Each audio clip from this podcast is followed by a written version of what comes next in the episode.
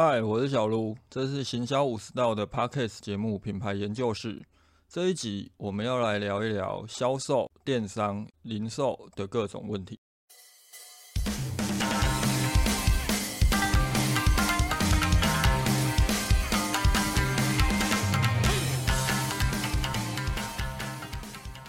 最近有个专门教大家如何在 Amazon 卖东西的讲师 A 人突然红成迷因，相信很多人应该都有看到，甚至于连 Amazon 官方自己都在趁这个迷因来推他们的官方免费课程哦。哦我们今天也不是要来跟大家聊，就是 a l a n 这个人的有没有什么八卦的之类的。基本上，我自从买了 YouTube Premium 之后，我就很少看到这类的，就是电商课程的广告。对于 a l a n 的那一个广告突然会变成迷因哦，其实我们也可以知道，或许意味着 YouTube Premium 它还有很大的市场空间可以去操作。那对我来讲，今天会开这一集来想。跟大家聊的原因是因为对我来说，其实比起 A 人那一种还需要去经营 Amazon 那种类跨境电商的销售模式，可能对于台湾很多的电商菜鸡或者是电商小白来说，一些以虾皮为主的讲师以及他们所推的课程，可能影响会更大。至于到底有哪一些，我这边就不多说了，因为我也没有收他们的业配费用，就不需要帮忙推广。不过我们倒是可以来聊一聊，就是 Alan 或者是台湾这一些以虾皮为主的讲师，他们所探讨的那一套价差的电商，是不是真的这么好操作？我之所以会说它的影响很大的原因，最主要是因为。它进入的门槛更低了，就是首先从销售的管道到进货的管道，其实对台湾的卖家来讲都没有什么语言的障碍。销售当然就是在虾皮嘛，那进货的地方他们也都不会去遮遮掩掩，就是一六八八。那更进阶一点的，他们可能有自己的工厂可以提供给学员。另一个会让我觉得影响很大的原因哦，最主要还是你说 Alan 他要去卖他的课程，他至少还要去投个 YouTube 广告，而其他这些以虾皮为主的讲师。他们有很大的几率，其实是有很多的学员可能操作上面是有成功，有获得一些成绩，最后就会很深信这一套的这一些学员，他会去帮忙传教。为什么我会知道？是因为前阵子，我的一个客户突然就跑来问我说，某个课程呃值不值得去听？有一个他的算是朋友吧，他们就找他，然后就跟他说，哎，我们前阵子去听了什么课程，然后就是。跟着里面去操作啊，叭叭叭，anyway，反正他就是很极力的去推那个讲师的课程，甚至还直接教他们怎么去经营他们家的虾皮哦。哦，我就大致上听他讲他们的聊的一些过程，就其中有一个就让我觉得有点皱眉头了，就是那个人他看完了呃我们客户他们的商城之后，就跟他说：“你们的商品数量太少了，才一百多件。”建议哦，就是那个讲师建议他们要提高到至少五百件以上，才能够真正的取得一些效益。当时我听完之后，我就有点愣住，我就跟他说：“嗯，你们好像不太适合这样做吧？我们那个客户他已经是走有点选品店了，所以他才有一百多件商品。如果你今天是自己开品的电商品牌。”一百多件对于一个基本的电商呃开品型的产品型电商品牌来讲，都可能太多了。我很常遇到一些来找我品牌定位的一些企业，然后看完他的产品之后，我做的第一件事情就是删除商品。我跟他讲这些商品。你留下来之后，会让你的整个产品结构可能会很松散，建议他们删除。原则上来说，为什么他们会建议我的客户他们要把商品数量提高到五百件呢？最主要就是因为这些以虾皮为主的讲师，他们推的课程都有一个基本观念，就是想办法用商品。把整个货架给占满，这些商品不管是虾皮本身就是搜寻量很大的那些热门关键字，还是说目前可能有话题的，就很像前阵子疫情嘛，那口罩啊、酒精喷雾这一些就很有话题性，又或者某些像是衣球这一种，哇，大家都在卖的这种商品，他们其实都会进进来卖。这种占满货架的逻辑，其实也是依循电商平台的特性。因为电商平台它的货架跟一般实体的货架逻辑有点不太一样。电商平台的货架最主要是建立在用户的搜寻行为上，所以每一次只要有消费者他去搜寻一个关键字，出来的结果页面都可以把它视为是一个货架。所以当你的品越多的时候，它能够触及到的消费者当然也会越多。这跟我们一般在做品牌官网，又或者是投放 FB 广告的这种逻辑是不太一样的。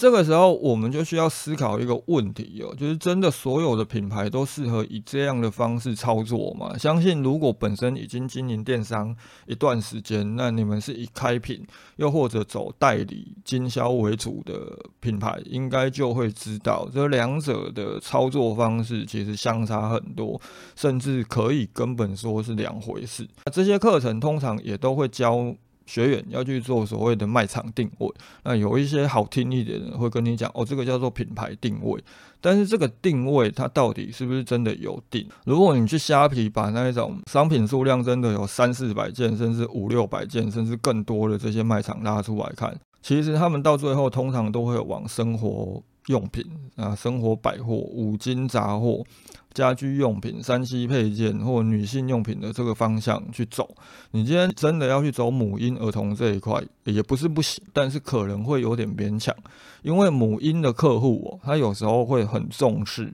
产品的品牌跟品质。所以他们未必会去找这一种是从一六八八切货来的，又或者是批发来的这一种没有牌的商品，所以在操作上可能难度会稍微高一点。依循这一套架构或者是课程模式出来的商城哦，又或者是这些个人卖家的卖场，几乎都跟有时候我在跟客户开会的时候都会开玩笑，就是要客户去开一些什么呃什么小差百货啊，就很像哦去开一个什么小小撸杂货。小撸百货，又或者是各种山西的卖场，然后填满一堆低单价，甚至于他们有时候连贴牌都不想贴了，就是对面寄什么商品过来，那什么包装他们就直接摆上去卖，那直接寄给消费者。啊，我本身并不觉得这一种操作模式，又或者是这一种课程的形式有什么不好。因为这一种课程，它本来目标受众就不是想要创立品牌的人，又或者是你本身可能掌握了一些技术，又或者你有一些生产的管道，所以你想要去做某一种生意的人。他们最主要去切入的族群，就是那一些想要靠着电商当做兼差，甚至于是当做一份事业，但是他可能连如何开始都不知道的这一些电商小白，他们会提供一整套的 SOP，包含了怎么去进货、切货，有一些甚至连进货、切货管道都会给你。那原则上依循他们这一套 SOP 走下来哦，加上讲师啊，整个学员群体啊所提供的资源，在低价的模式之下，确实在虾皮它是很容易成功的。反正你有几百个品。我们讲好六百个品好了，三分之一人卖出去，等同于你有两百件商品，它是一直都在周转的，所以它的营收就会很可观。加上其实如果你们仔细去一六八八上面看，那再去看他们现在卖的那个价格，其实毛利通常都会有百分之五十，甚至是百分之七十五。这个时候利润它也未必会很差。也因为这种操作模式，假设你本身初期的启动资金就是够，你真的有办法一口气就是把几百件产品通通上架，甚至于你的库存也都有备好的话，它很难失败。这也是为什么他这些学员哦，都会很积极的去帮忙推广、帮忙传教，甚至很热心的想要教大家如何经营虾皮。但是我个人想要开今天这一集，还有一个很重要的原因，就是我对于这一些学员很无言的地方，就是他们其实并不像讲师，可能已经很有经验了，懂了怎么去评估一个卖场以及这个卖场的营运情况。他们只懂那一套操作方式，所以他不会去评估自己正在教的这个对象，他到底是在做什么，他的生意的模式，他的营运的状况到底是怎么样，他就会觉得，哦，你没有去做这么多品，你没有以这种方式去操作，你绝对不可能会成功。其实这还蛮无言的啦，因为当你本身真的对于商业模式没有很大局的一个角度的时候，你就很盲目的去帮支持的这个讲师去做推广，其实到最后会闹很大的笑话。加上如果今天真的有一个耳根子比较软的、心智比较薄弱的人，真的听进去了。可能他是自己走代理行销，他自己开品了，然后他就真的跑去进了五六百件商品。那其实到最后，他整个品牌定位会毁掉，他未必会比较好。再来，其实就像我们前面有提到，这种操作方式，它可能在虾皮，又或者在生活市集这种本来就走低单价的，又或者我们以中国来讲，当然就是拼多多嘛。这类的平台，它会很容易成功。但是，当我们今天走到货架逻辑完全不同的 Momo 跟 PC Home 的时候，它可能就不一样了。它可能是完全没有办法在这些平台上面生存的。但是与之相对哦，如果你做的是一个品牌电商，你的商品可能不多，但是你在 Momo 跟 PC Home，你可能会有不一样的一些通路布局的逻辑，所以你可能触及到的消费者。是未必会少的，这个我们在先前讨论通路布局的时候，其实多多少少都有去提到嘛。更不要讲这类的操作模式，你也不需要去做什么品牌官网了，因为摆脱虾皮的这个搜寻流量的红利之后，老实讲，这种几百件商品的五金百货，在自己建品牌官网的状况之下，什么都不是。你本身真的要去投放广告，你也很难找到一个。适当的一个切入点，顶多就是去挑其中的几个爆品出来做一夜式的销售业，用 FB 广告去洗。所以到最后，可能最容易被虾皮今天又给你涨个五趴手续费啊，哪天再给你收像富邦达一样给你收个平台费啊，各种名目啊，最后最容易被养套杀的，其实就是这一群。虽然说我本身是品牌电商的支持者，我在跟客户探讨的时候，我们也会是以品牌作为基础。但我必须老实讲了，也不是所有的东西都需要品牌，就很像李善友，他先前在混沌大学聊到拼多多的时候，他自己也有在分享的时候提到，就是像他跟他老婆这一种高收入族群，有时候也会是拼多多的受众哦。就是他有一次在跟他老婆聊拼多多，他就问他老婆说：“诶，你听过拼多多吗？”他老婆就说：“当然听过啊，我还有在拼多多上面买东西。”那他就有点吓到，他就觉得说：“哎，我本身也算是一个知名的企业顾问，是一个商业讲师，我经营了一个知名的一个线上的学院。他老婆其实也是一个高阶白领，那两个人属于这种城市一线的高薪白领族群的时候，为什么还要在拼多多上面买东西？他就对他老婆提出了这样的质疑。然后他老婆回答也很简单，他就指他们家的垃圾桶，就说。”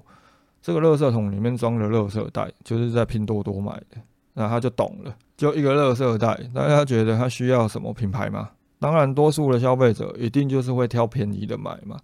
不过，我们可以回头来思考一件事情哦，既然这套方法它的成功率其实不算低，为什么不大家都跑去做这件事情呢？其实有一个很关键的因素，首先哦，就是这种事业，它真的是你想做的吗？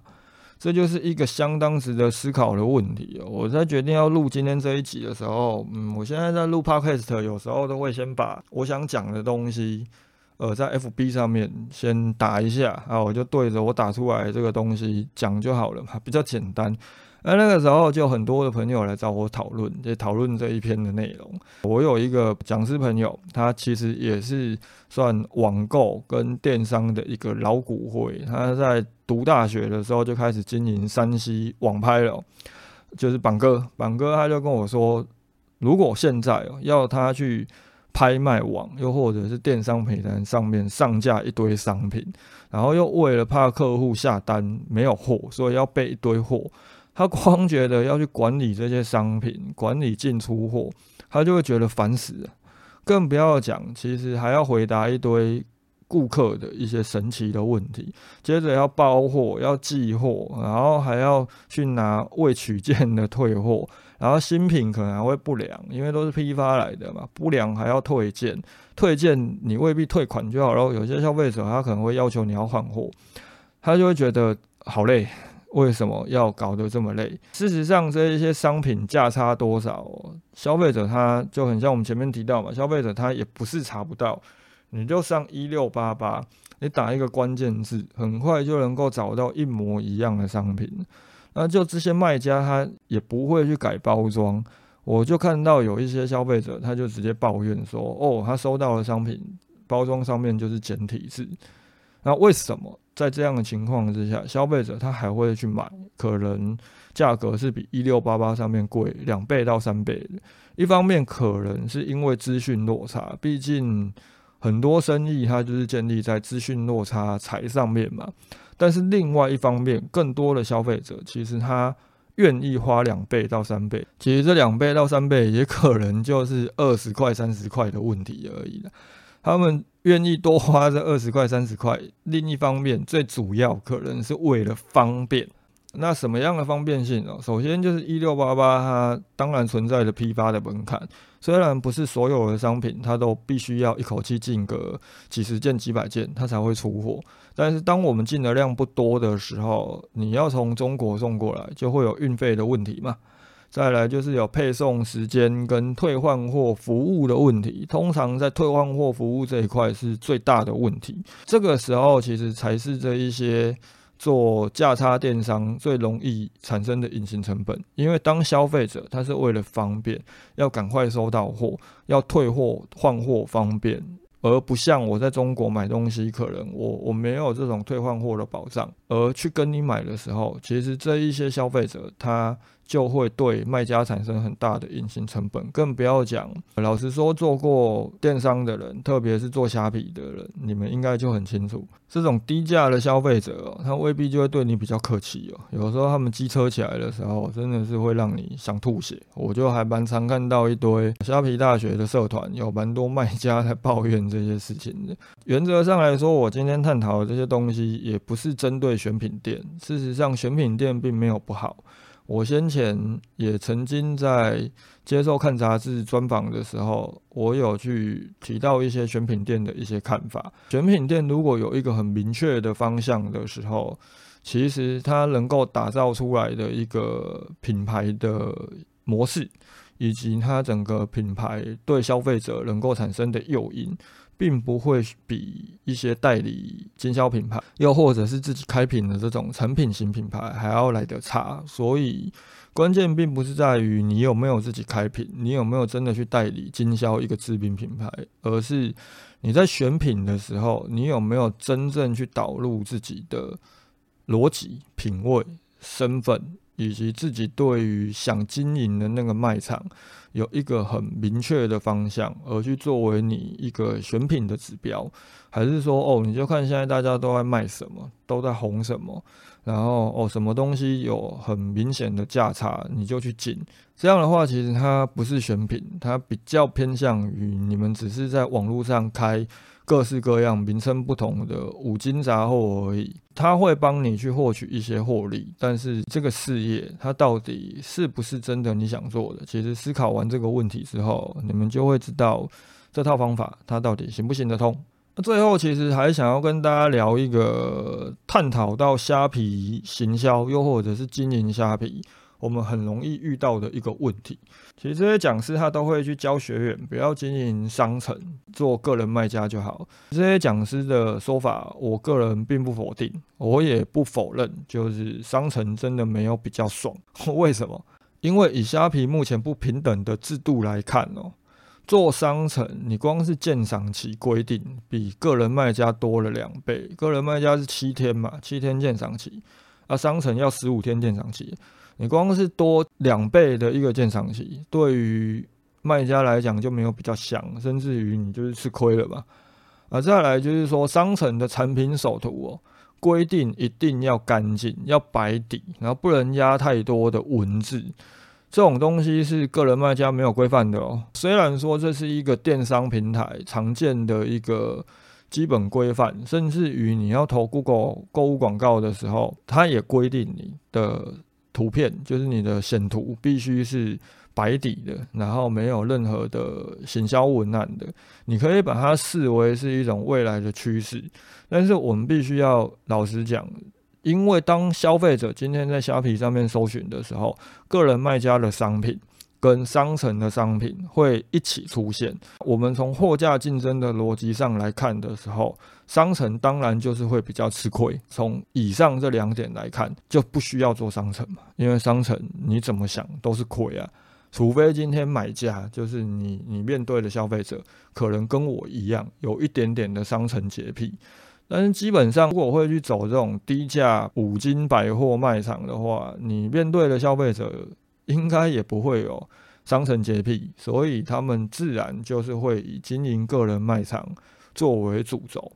那到底这个时候为什么还有人要去做商城？他们是傻了吗？当然不是啊，我这边用我在遇到学员来问我相关问题，看完他目前的一个经营结构之后，我很常跟学员还有跟我一些咨询的客户提到的一个说法，就是我找不到你不经营商城的理由。为什么？大家可以想象一下，哦现在有很多的知名品牌，呃，过去以传统门市为主的这些品牌。它都开始经营电商平台了，那它不单单只有在 PC Home 某某，它可能也有自己的虾皮的卖场。可以想象，Porter、Dyson、飞利浦，又或者是像桂冠，他们这些知名品牌，他们在经营电商平台的时候。他会去开一个个人卖场，只是因为他的鉴赏期比较短，然后他可以在首图上面弄得很花俏，把尽可能的商品优势通通打上去，而去开个人卖场，然后争取去获得优选商家的这个标签嘛？当然不可能啊，人家都已经是一个知名品牌了。所以，当你今天你想要标榜，你就是品牌自营，又或者说你本身就是一个。呃，台湾正统的品牌代理商，又或者是品牌的正统经销商，以及你想要强调你所卖的东西就是正品的时候，你本来就应该要以商城作为主轴。特别是我们有很多的在做电商的朋友，他们的品牌商品有很多的虾皮的卖家都在卖他们的东西，可能是趁着他们有优惠时候大量的。囤货买进，然后再摆到虾皮上面去赚价差。那当你本身所销售的商品在虾皮上面已经有一堆个人卖家都在卖的时候，你如果还去开个人卖家，你即便你的名称上面就打上品牌了，它有任何意义吗？没有啊。当然，这个时候就是要去开品牌的商城，它会更有官方的一个指标性。所以，到底为什么明明可以做个人卖家比较香、比较甜，但是？还是要去开商城，最主要还是在于你对于品牌有没有一个坚持在。当你今天就是想做品牌的时候，品牌本来就应该有些东西需要取舍，这就是一个呃很关键也很核心的一个思考方向。以上啊，这就是我们今天针对 Alan 那位讲师最近成为迷因的这个话题，我们拉出来想跟大家进一步探讨。就刚好我的客户前阵子也跑来找我讨论。相关的问题，那我就呃顺便录一集来跟大家聊一下，呃，一样针对今天的探讨内容，如果有任何的问题，又或者好，你们有什么想了解的内容，都欢迎留言，又或者是在各大找得到我的我的社群账号私讯给我。今天讨论就到这里，大家拜。